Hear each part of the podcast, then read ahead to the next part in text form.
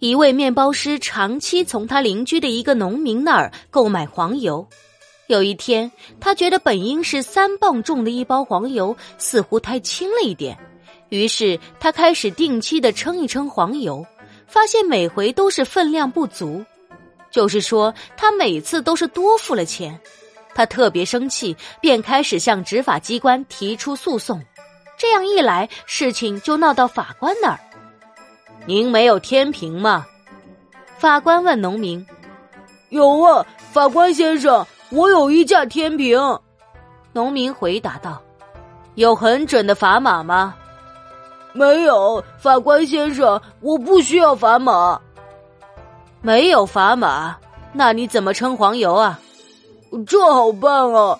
您瞧，就在面包师从我这买黄油的这段时间里，我也一直买他的面包。我总是要同样重量的面包。”每次这些面包就作为称黄油的砝码，如果砝码不准，那就不是我的过错，而是他的过错了。